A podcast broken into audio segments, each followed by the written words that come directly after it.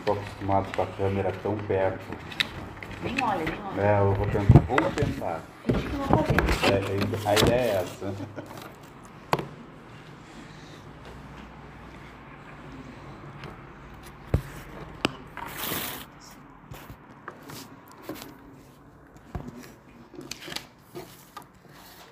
Acho que deu. Posso? Pode? Então, uma boa tarde. É, estão me ouvindo bem? É, depois da, da, da pandemia, depois da, daquela fase, eu perdi um pouco o fôlego. Então eu tô. Eu tenho que perguntar, às vezes a voz não chega, às vezes no meio do caminho para, mas a gente vai tocando devagarinho. Nós vamos conversar sobre esse tema, onde estiveres, e esse tema, ele é uma mensagem que eu li e gerou em mim algumas reflexões. E eu gostaria de compartilhar para que a gente pudesse unir os nossos pensamentos, unir as nossas emoções, porque é uma mensagem aparentemente simples. Mas muitas informações que chegam para nós são simples. E a gente não dá bola. Às vezes a gente deixa passar batido. Então é interessante nós darmos uma olhada e parar um pouquinho. Tem uma parte no Evangelho que Jesus fala da seguinte forma: não se pode servir a Deus e a Mamon.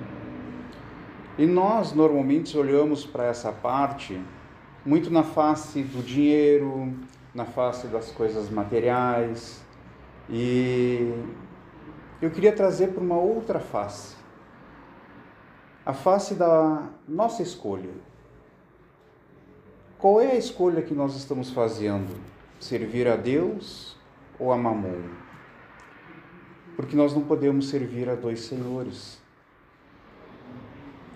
A partir do momento que nós queremos seguir o caminho que Jesus exemplificou para nós, seguir a mensagem que nos fortalece, que fortalece as nossas almas, que faz com que nós venhamos a buscar transformar as nossas vidas, se nós escolhemos esse caminho, nós precisamos nos manter nesse caminho.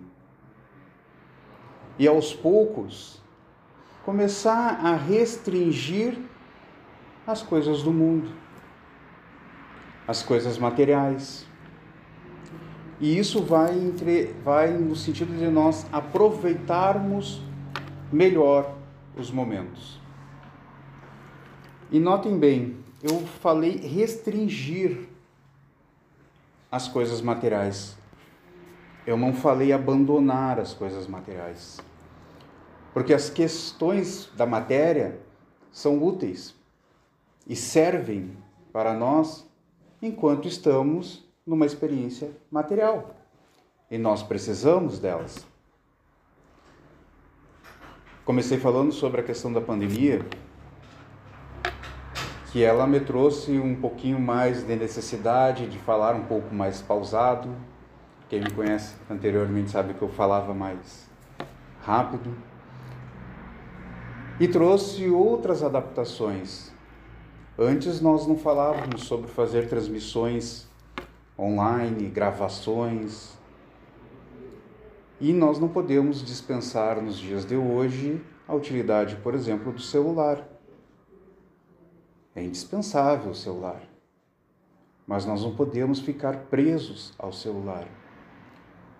Profissões se fazem hoje através do celular muitas, muitas profissões, pessoas aprenderam a conviver e a viver e depender do celular.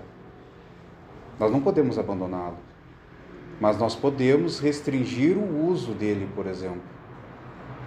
Porque nem tudo que chega para nós através do celular é útil. Tem coisas que chegam para nós através do celular que só fazem nos afastar do caminho que nós precisamos distorcem as informações, trazem para nós mais angústias, revoltas. Mas nós escolhemos o caminho de Jesus. E como é que Jesus vive, vivenciou a experiência dele? A situação de Jesus naquela época, como é que era? O poder temporal era mais forte, o poder religioso mais dominante. As pessoas que viviam tinham as suas limitações financeiras e de pensamento. Quem tinha o poder não queria perder. Jesus sendo chamado à, à frente de Pilatos, é questionado: Tu é rei? Ele diz assim: Olha, quem está dizendo que eu sou rei é tu. Eu só vim aqui testemunhar a verdade. Eu só vim fazer isso. Tá, então me diz aí para mim qual é que é a tua verdade. Eu não tenho como dizer. Ele ficou em silêncio. Porque a realidade dele é uma coisa, para Pilatos é outra. Assim como a nossa verdade é uma, a dos outros nossos irmãos é outra. Porque as escolhas que nós nos colocamos são umas e são diferentes dos, nossos irmãos. E aonde Jesus estava? Ele se comportou como se esperava. Ele vivenciou a verdade. Ele não saiu acusando, apontando, dizendo que estava todo mundo errado. Ele simplesmente vivenciou. Por isso que normalmente nós falamos seguir os ensinamentos e o exemplo de Jesus. Para que nós possamos aproveitar um pouquinho mais os nossos momentos, nós precisamos buscar um pouquinho mais da paz aonde nós estivermos. Buscar a paz através de uma oração através de uma meditação, através de bons pensamentos, de boas ações. Quando nós falamos sobre oração, eu queria fazer uma analogia assim. Vamos imaginar que num dia, num horário que nós precisamos sair para o nosso trabalho, Está chovendo, uma chuva muito forte. Qual é a nossa atitude? Pegar um guarda-chuva, uma capa de chuva, uma bota de galocha, se proteger, não é? E saímos para a chuva. Saímos para o trabalho e pegamos a chuva, mas nós procuramos nos proteger. Caminhamos até a parada de ônibus, até onde a gente vai exercer as nossas atividades, nós chegamos lá completamente secos? Não. No meio do caminho, um vento bateu, virou o nosso guarda-chuva. Se é uma pessoa mais calma que nem eu, já joga longe. Né? A gente se respinga um pouco. A gente se molha um pouco. A oração faz essa proteção para nós. Quando nós saímos, independente do lugar que nós vamos, fazemos uma oração, ela nos protege. Ela nos dá o equilíbrio que nós precisamos. Mas até a gente chegar onde a gente quer chegar, nós encontraremos companheiros calmos, que nem eu, companheiros a fim de pegar e transtornar as nossas vidas, nos tirar do equilíbrio nós encontramos irmãos também na espiritualidade que busca nos inspirar pensamentos e caminhos que nos afastam do caminho que nós escolhemos. Então, onde nós estivermos, precisamos ter a conduta moral de seguir Jesus, se é esse o caminho que nós escolhemos. A meditação, ela é importante. Por que, que ela é importante? Porque para nós, como rádios, chegam e cruzam constantemente muitas informações. Tanto da mídia, aqui da matéria, distorções de frases, vídeos, quanto da espiritualidade.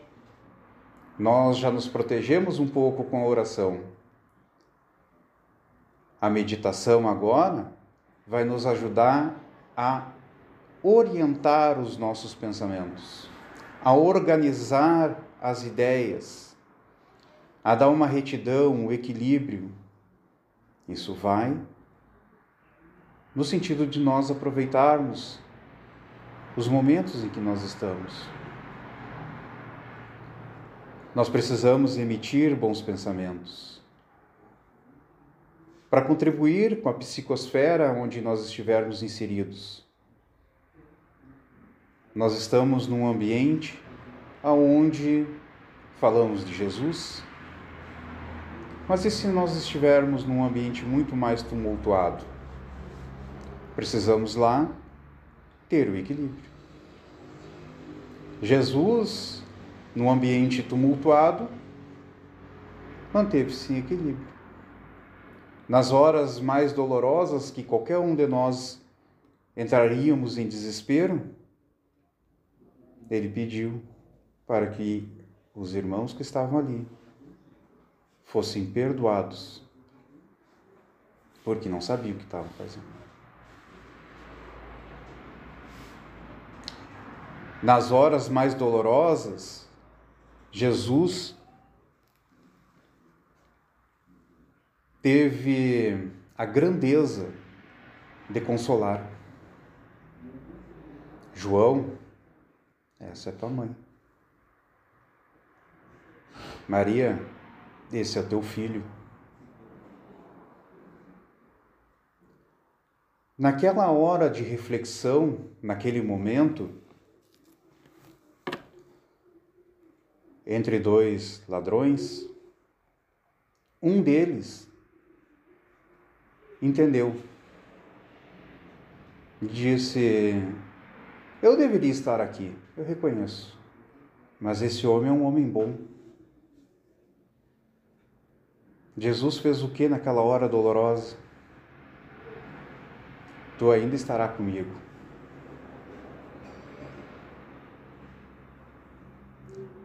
Essa é a atitude que nós temos? Aonde nós estamos, nós agimos e seguimos o exemplo de Jesus?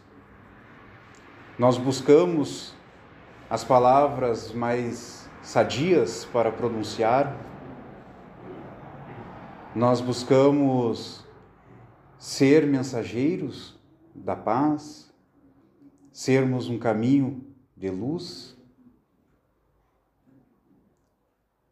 Nós precisamos olhar para dentro de nós e ver se nós conseguimos amar a nós, para que nós possamos amar ao próximo, para que nós possamos aproveitar este momento, essa encarnação ainda, para nos fazermos amigos daqueles que são nossos inimigos. Nós temos que aproveitar este momento, essa encarnação, para fazer o bem àqueles que nos perseguem.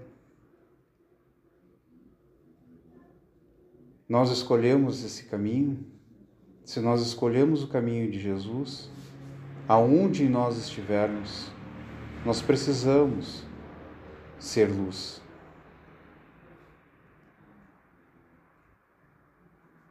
Alguns dos nossos irmãos que não entendem muito essa questão ou pelo menos ainda não despertaram, e agora puxando um pouquinho para a questão da espiritualidade, tornam-se obsessores, porque são que nem aquelas aqueles respingos da chuva que nos pegaram no caminho. Nós temos a obsessão simples, temos a fascinação, temos a subjugação, mas nós não vamos parar e falarmos sobre isso, porque eu queria contar uma história. Certa vez, orientados pelo Chico, uma família resolveu colocar em prática o Evangelho no lar.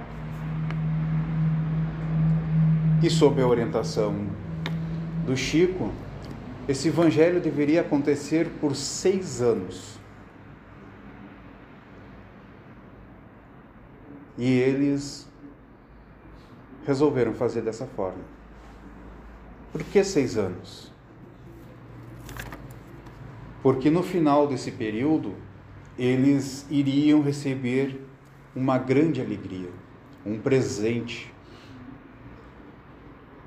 então, interessados nesse presente, eles resolveram fazer também e concluir.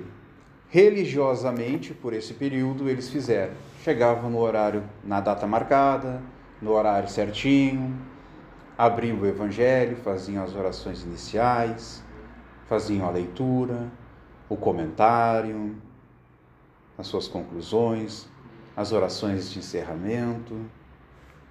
Religiosamente fizeram isso por seis anos até que a data chegou. Terminou o Evangelho e eles ficaram ali esperando.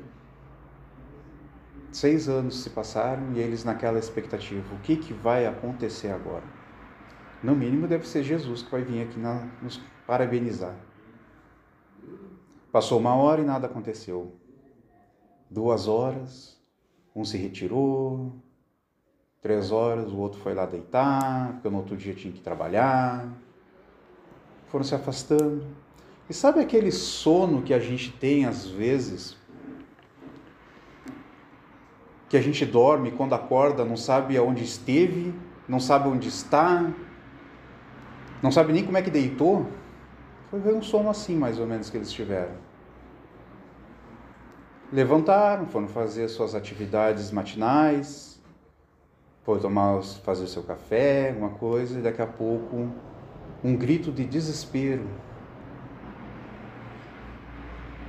Alguém entrou naquela casa, arrombou as portas e levaram uma joia preciosa que eles carregavam, como uma forma de previdência para ser vendida no futuro, quando precisassem. Eles apavorados foram buscar a orientação do Chico. Chico, nós fizemos como tu disse e nós íamos receber um presente. Nós fomos assaltados. Levaram o único bem que a gente estava guardando para que nós pudéssemos ter uma velhice mais tranquila. Chico deu justamente a orientação correta. Mas ele disse: esse foi o presente. O presente foi que essa joia não ficasse mais na casa de vocês. Essa joia foi causa de muitos suicídios. Essa joia foi causa de muitas brigas, guerras, desentendimentos, inimizades. Muitas pessoas, inclusive vocês, estão ligados, estavam ligados a essa joia. Mas nós fizemos o Evangelho por seis anos, sim. Vocês fizeram, está certo. Nesses seis anos, vocês aprenderam os valores morais que vocês precisam desenvolver. Enquanto vocês aprendiam, vocês ensinaram. Irmãos que estavam presos à matéria por causa dessa joia começaram a compreender e entender que o caminho não era esse, que era outro, Aos pouquinhos foram sendo doutrinados, foram se afastando, buscando luz, buscando o caminho de Jesus. Mas, no final desse período, quatro irmãos irredutíveis ainda estavam tribulando o ambiente de vocês. Quatro irmãos ainda não conseguiram aceitar os valores que enobrecem a alma. Então, eles, com esse tempo todos que não foram doutrinados, precisavam sair de lá. Para que vocês, agora compreendendo o ensinamento de Jesus, possam seguir a fazer uma nova história, a fazer um novo caminho.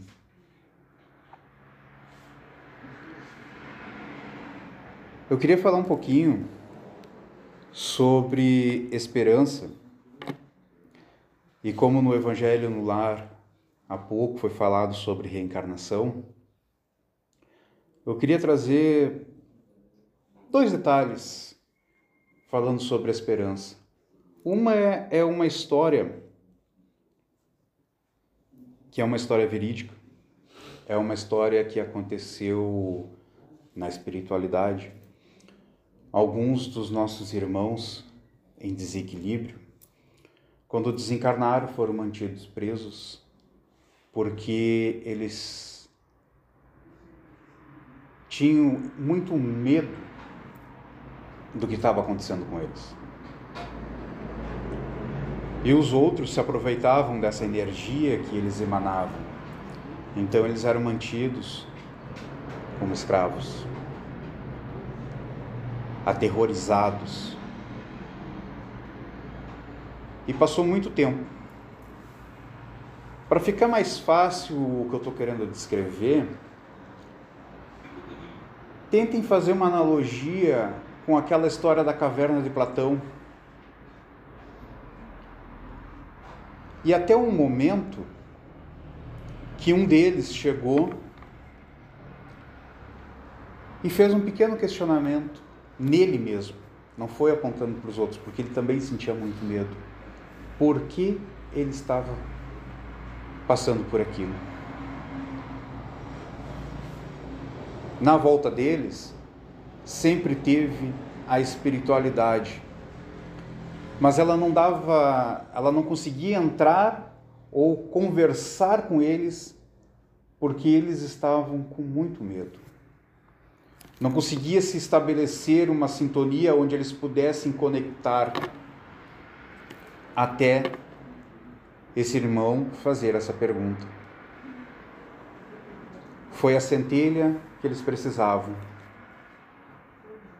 Naquele momento, eles conseguiram começar a fazer, a instigá-los, a instigar primeiro o que fez a pergunta para si mesmo, por que, que ele estava ali.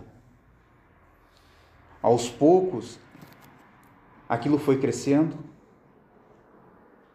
ele conseguiu se comunicar com os que estavam à sua volta, e eles foram ficando um pouquinho mais fortes, até que eles encontraram um meio de sair daquele ambiente, sair daquele lugar. E eles encontraram uma pequena luz na escuridão. Era um pontinho que quase não aparecia entre as luzes da região. Eles foram até lá. Eles não sabiam como é que eles chegaram lá. Eu só sei que eu estou aqui. Eu vim porque esse ambiente me atraiu de algum jeito. E nós precisamos muito da ajuda. Esse ambiente era uma casa espírita, pequena. E eles chegaram ali porque aqueles irmãos que estavam na volta deles, tentando fazer com que eles saíssem, que eles se desprendessem, que eles despertassem, conduziram eles até lá. A importância que tem de nós quando decidirmos seguir Jesus, vivenciarmos o exemplo, buscarmos os seus ensinamentos, para que nós possamos ser luz, possamos ser irmãos de quem realmente precisa. Vivenciarmos isso. Porque nós vamos encontrar em todos os lugares os nossos irmãos que precisam de uma palavra. Se nós escolhemos esse caminho, se nós escolhemos seguir Jesus, precisamos vivenciar os seus ensinamentos. Nós não conseguimos servir a dois senhores. E aonde nós estivermos, estejamos com Jesus em nossos corações, em nossos pensamentos, em nossas atitudes. A outra história que eu queria trazer, também verídica, um irmão que era soldado em uma guerra não se sentia digno de receber bênção nenhuma. Porque ele acreditava que, pelo mal que ele já tinha feito, não precisava, não era digno de merecer. Então ele seguia. Era uma guerra aqui, uma guerra ali, não fazia o bem a ninguém. Em uma invasão a uma determinada região, ele encontrou um menino com fome. Na cruzada, onde normalmente ele agia como sob as ordens de seus generais, indiferente às situações das mulheres, das crianças, dos idosos, indiferente a qualquer situação, ele só cumpria o que lhe era mandado. Mas ele viu esse menino com fome, meteu a mão na sua mochila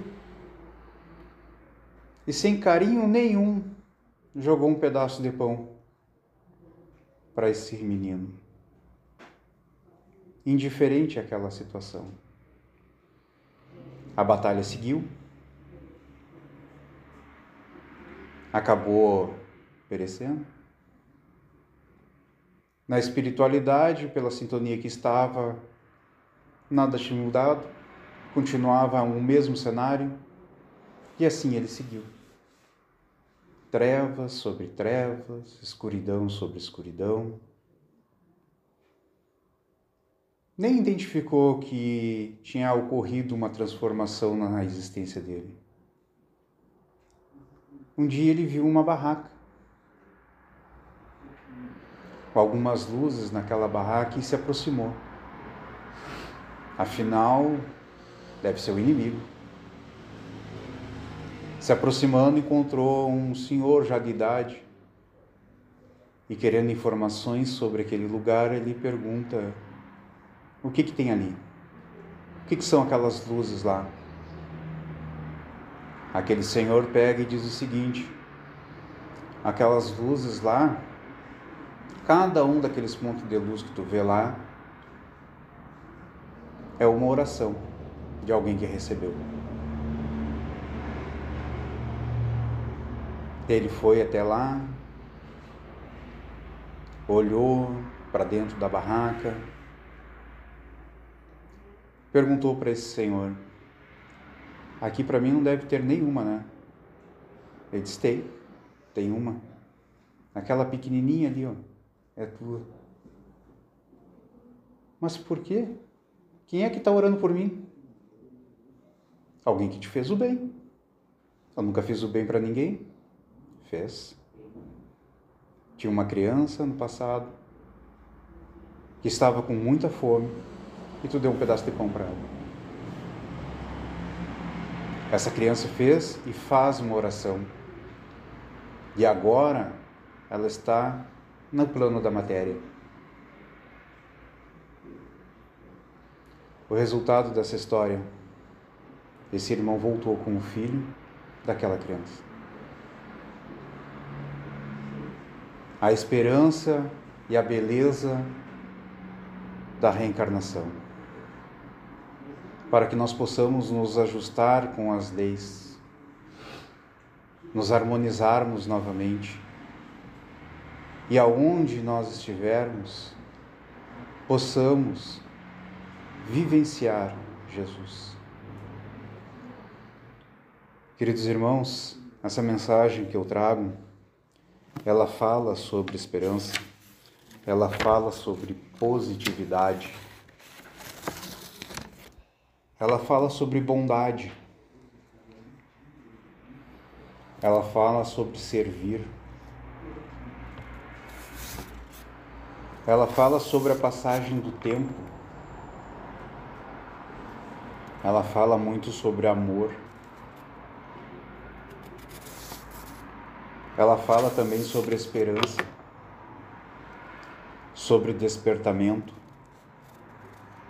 Fala sobre fazer o bem como fim em si mesmo. E pela quantia de coisas que eu coloquei aqui, para alguns ele está pensando, bom, ele vai ficar aí agora falando essa mensagem por mais uma hora, lendo. Essa mensagem está no livro Poetas Redivivos. E é de Alta de Souza. E diz assim: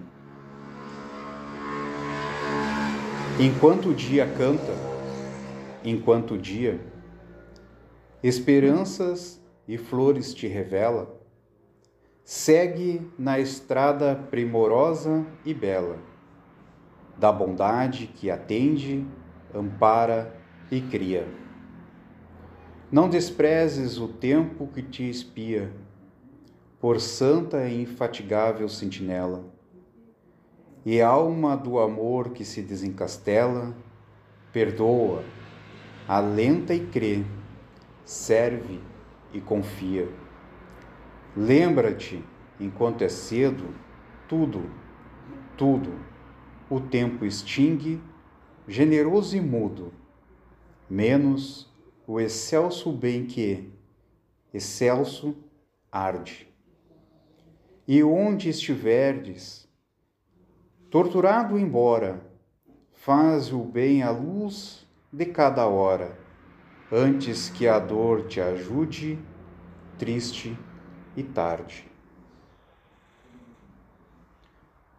Que nós possamos aprender a fazer o bem pelo bem, o bem em si mesmo, o bem como fim e não como um instrumento de promoção, de reconhecimento ou até mesmo de autoestima. Que aprendamos, como diz Chico, o bem é o nosso advogado aonde nós estivermos.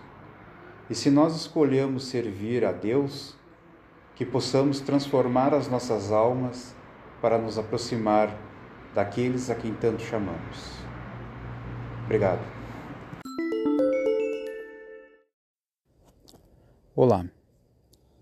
Se essas palavras lhe esclareceram, lhe consolaram, orientaram, pedimos que compartilhe com seus amigos, grupos, para que a luz chegue a mais de nossos irmãos. Obrigado.